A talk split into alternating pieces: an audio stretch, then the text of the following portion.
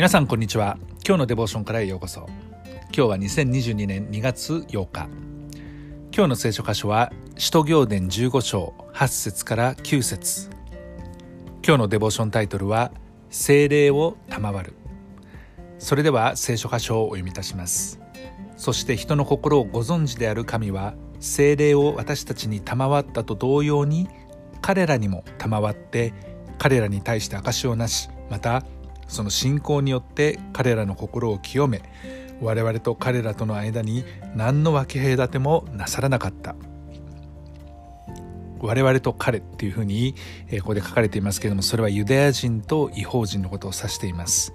つまりこの福音というものはですねこの救いとか清めとか精霊こういった素晴らしい神様が与えてくださるものそれはユダヤ人だけではなくて違法人に対しても何の隔て分け隔てもなく与えられたものだったということをここで、えー、言っているわけですね。私たちは主イエス・キリストを信じることにより何の分け隔てもなく聖霊を賜ったんだと。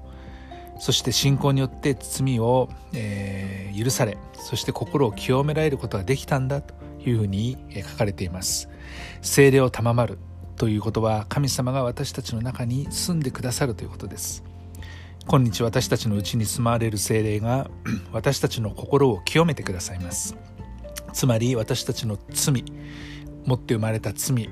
また本当に犯してしまった罪いろいろありますけれどもそういうものが許されて変えられていくんだというふうに聖書は言うんですね。これが清められていくという素晴らしいことです。ユダヤ人をはじめ違法人と全ての人の心の中に神様が住んでくださるんです。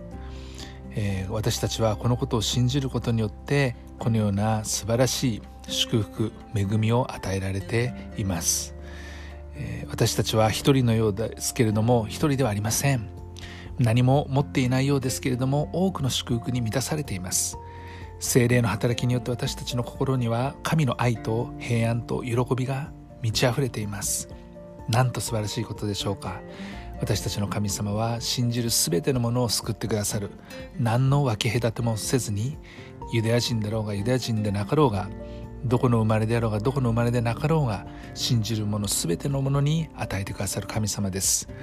愛する天のお父様あなたは私たちに精霊を与え私たちの心を清めてくださいました。ありがとうございます。主イエス・キリストの皆によってアーメン。今日も皆さんの歩みの上に神様の豊かな祝福がありますように。